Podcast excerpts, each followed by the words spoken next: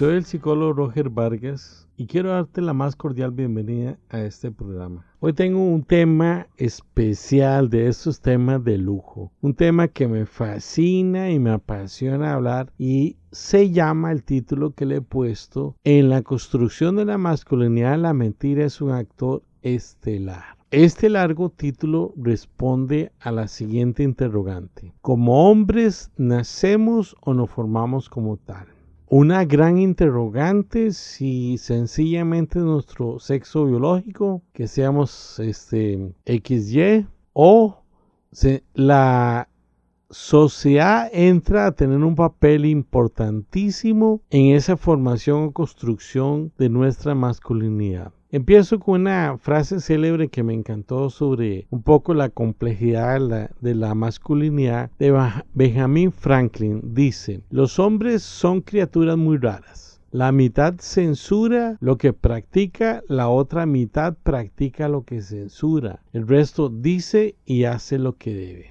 Benjamin Franklin. A manera de introducción en este nuevo programa, en este nuevo podcast sobre la mentira en la construcción de la masculinidad, quiero señalarles que el machismo juega un papel relevante en toda la historia universal de, de la humanidad y lamentablemente para mal, ¿verdad? Para mal. Hay casos terribles de una confusión social y a la vez psicológica sobre la, lo que es la masculinidad. He escuchado casos como por ejemplo un ex compañero de la secundaria que una vez me decía, perdí el amor de mi juventud por culpa de ella. Pero minutos después añadió, aunque en ese momento tenía tres novias al mismo tiempo. ¡Wow! Un hombre que se pasa lamentando y que tenía un pobre pensamiento que inclusive iba a un punto de decir la mujer no debe tener carro porque le es infiel a uno. Una tontera. Otra de las frases que he escuchado en mi vida fue un niño pequeñito de 5 años que dijo yo no cocino porque tengo pene. Jamás. Es una cosa ilógica, ilógica. Perfectamente podemos este, cocinar y, ser muy diestros en todas las todos los quehaceres y actividades del hogar. Se dice que la mayoría de los hombres son aventureros, controladores, inmersos en el pecado, deseosos de poder, viciosos, proveedores, egoístas y groseros. Imaginen la descripción o el concepto que tiene una gran parte de la sociedad sobre lo que es ser hombre, ser, tener un género masculino. Desde que nacemos, me corrijo, desde antes de nacer, los hombres somos expuestos a una cadena de mandatos sociales de cómo deberá verse, cómo tenemos que vernos los hombres, cómo tenemos que comportarnos, hablar, pensar y relacionarnos con el género opuesto, es decir, con las mujeres dictados que permanecerán toda la vida. Ojo a esto, gente, a excepción de tomar conciencia y dar inicio a una modificación de ellos. Eso es totalmente factible. Podemos como hombres tomar conciencia de esos mandatos, de esos legados sociales sobre la masculinidad, obvio teñida de un machismo muy acentuado, muy marcado al tomar esa conciencia y modificarla, vamos a obtener libertad y una percepción más adecuada de nuestra masculinidad. Muchas de esas directrices de género o la totalidad van, a, van abocados a una conducta antimujer. Todo lo que hago, todo lo que uso, todo lo que pienso, todo como hombre debe ser antimujer error, un grave error. Todo lo que recuerde a lo femenino se debe evitar. ¿Por qué? ¿Quién dijo eso? ¿Quién lo mandó? No hay nada más erróneo que esto. Jamás. Es totalmente equivocado. En la construcción de la masculinidad, la mentira es un actor estelar ya que es el medio social a través del cual esculpimos una imagen social y de género de lo que significa ser varón, de cómo tengo que comportarme y verme yo como hombre. En muchos de los casos esto no corresponde a la realidad, lo que provoca que el hombre experimente ansiedad no poder cumplir con estos mandatos. La mentira pretende cómo tenés que pensar, actuar y ojo, esto es terrible y cómo debemos de sentir los hombres. Hasta ahí llega, hasta nuestras emociones, nuestros sentimientos, ese constructo social. Esto puede ser muy cruel, insensible y provocar que los hombres suframos una castración en muchas de nuestras, nuestras áreas y en ocasiones una presión social fuerte si no cumplimos con las expectativas del machismo. Vean algunas mentiras. Voy a citar 10 en este programa. Voy a, tengo la expectativa de que me alcance el tiempo y no me salga muy largo. La primera escena, la primera mentira es cuando nuestros padres escogen todo de acuerdo a nuestro género masculino, desde el color del cuarto hasta nuestro nombre. A mí me pusieron Roger, qué grave hubiera sido que hubieran puesto Rogelia, ¿verdad? Para mis padres. ¿Y, cómo hacer los colores? No hacer rosados, porque no, un niño no tiene. ahí empieza gente a construirse a, esa, ese escultor llamado sociedad, a esculpir poco a poco en nosotros esas graves mentiras y esos graves errores en cuanto a nuestro comportamiento como hombres. Segundo,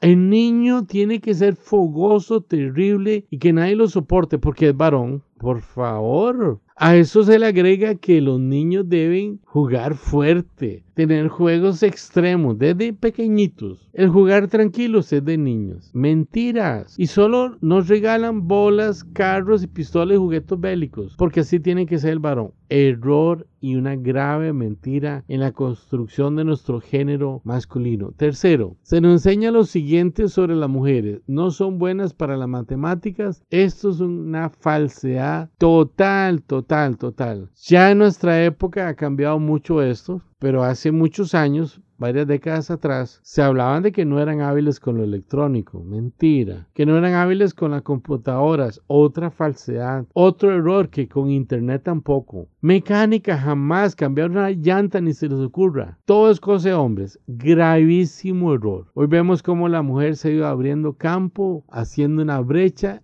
y hacen lo mismo, inclusive mejor que nosotros los hombres. Vuelvo a esta mentira. Se dice que no son inteligentes, que el más inteligente es el hombre. Y quiero ilustrarlo con, esta, esta, con este, estos elementos que voy a aportar. Cuando hablamos de CI, coeficiente de inteligencia, significa la capacidad cognitiva que una persona tiene, un ser humano. En los CI, en las tablas, eh, en las escalas que hay, la normalidad va de 90 a 110. Lo que está por debajo de, 90 empieza a cierto retardo mental hasta llegar a un grado, y no es una grosería lo que voy a expresar, a un grado de idiota, así dicen las tablas, ¿verdad? Y lo que sigue eh, para, para arriba de 110 empieza a ser una mente muy capaz hasta llegar a un punto superior o muy superior. Ojo a esto, buscando en internet sobre los seis más famosos, que hay muchos. Confieso que esto hace tiempo fue por una charla que preparé, pero me encontré los siguientes seis que me llamaron mucho la atención. No son los únicos, hay muchos. Uno fue Jacob Barnett, un autista de 14 años que a los 14 años estaba como todo un niño genio y autista cursando un doctorado en física cuántica con coeficiente 170. Recuerden, de 110 para arriba todo es superior. 170 estamos hablando de un genio, un total genio. Luego, Albert Einstein tenía un coeficiente intelectual de 160, uno de los seis más altos que hay. Isaac Newton, wow, tiene un 190, imagínense qué hombre más brillante y capaz cognitivamente. Goethe con un 210, uno de los más altos en toda la historia de la humanidad. Y otros casos interesantes, Adolfo Hitler con un 140, Billy Gates con un 160, Madonna con un 140 y Arnold Schwarzenegger con un 135. Bueno, entonces Alguien diría, Ay, pero solo una mujer en tantos hombres. Oh, oh. Recuerden que el más alto que he mencionado es el de Goethe, con un 210. Pero de pronto aparece una escritora mm, no muy este, famosa, ha logrado mantener un perfil bajo. Marilyn Vos Saban con 228. Al momento de la investigación mía, era el 6 más alto que existía. Cuarta mentira, los hombres no nos podemos asustar. Uy, por favor. Tengo un amigo de metro 85 que no puede una cucaracha. Se desmaya y todo. Eso es una falsedad. Los hombres también somos cobardes en muchas áreas y nos asustamos con un simple ratón, ¿verdad? Quinta mentira. Cuando el niño quiere jugar como niña, se le prohíbe. Eso juego no porque va a haber todo un trastorno de identidad sexual. Ay, por favor, ¿verdad? Eso es un grave error que estamos castrando cuando un niño está descubriendo su mundo y experimentando. Sexta mentira se nos enseña que no me duele nada porque soy hombre. El niño se cae, no llore, no llore, es hombre, por favor. ¿Acaso tenemos un sistema nervioso diferente a las mujeres? No, son iguales. Inclusive, inclusive las mujeres sabemos que tienen un umbral del dolor más alto que nosotros, porque soportan un parto. Muchos diríamos, yo me muero si tuviera que pasar por eso. Entonces, los niveles de engaño llegan hasta ese punto de cuestionar nuestro sistema nervioso. Séptimo, una de las grandes mentiras de la sociedad machista es sobre la sexualidad masculina. Se le hace ver como el super macho, el super amante. Cuando uno le pregunta a un grupo de jóvenes, ¿saben sobre educación sexual? ¿Cómo no voy a saber si soy hombre? Es toda una mentira. Por lo general en la educación sexual, en los temas de disfunciones sexuales, el gran ignorante es el, el, hombre, porque su educación sexual la obtuvo de sus amigos que también manejan una información sexual errónea en muchos casos y en los famosos grafites de los baños. Un gran porcentaje de hombres, no, no me preocupa en buscar un porcentaje, pero ignoran que las mujeres tienen un orgasmo también. Y mucho más cómo lograr tener una técnica adecuada para amar a su mujer. Y lo más triste de todo es que muchas mujeres también ignoran todo esto, ¿verdad? ¿Ok?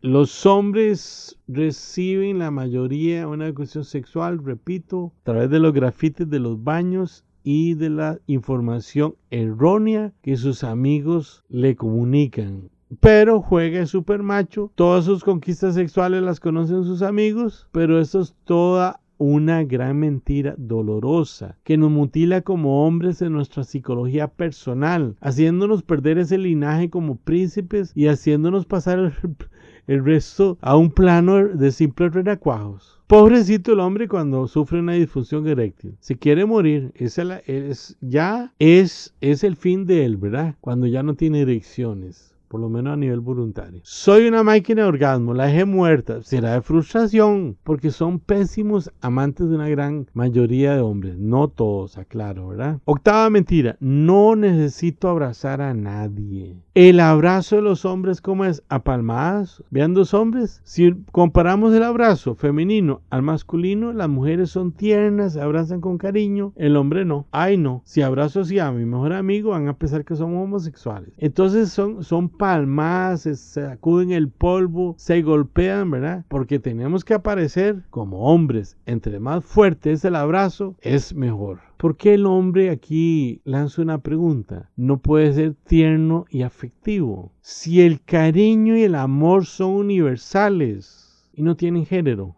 por supuesto que no lo tienen. Novena mentira. Soy hombre. Tengo el poder y la autoridad. El suicidio, los infartos, el surmenage no tienen que ver nada conmigo. No a tomar medicamentos. Soy fuerte. Ir al médico es una tontera. Pero cuando llega donde un médico con un tiene colesterol, triglicéridos, azúcar, ácido úrico, todo por las nubes, rompiendo el récord olímpico de, de la irresponsabilidad. Porque le enseñaron que tienen que ser un Superman. Espero que hasta el momento te haya quedando claro de cómo la mentira nos va construyendo esa imagen errónea de, de. La última mentira, y que me encanta esta, es sobre la parte espiritual del ser humano. El hombre es notorio su poco interés en lo espiritual, en Dios específicamente. Sean creyentes y no, o, creyentes. No todos, obvio, como todos. Pero muchos piensan que eso es sencillamente la gente que ignora sobre Dios. No. Generalmente la mujer busca más de Dios, lo espiritual. ¿Por qué? Porque es una mentira que muy a menudo va a, señalarle al, al, hombre, al varón, que buscar lo espiritual es, es es peligroso porque es de mujeres. Vienen a reforzar el machismo. Voy terminando diciendo que los hombres necesitamos una reeducación en cuanto a nuestra masculinidad. Necesitamos tener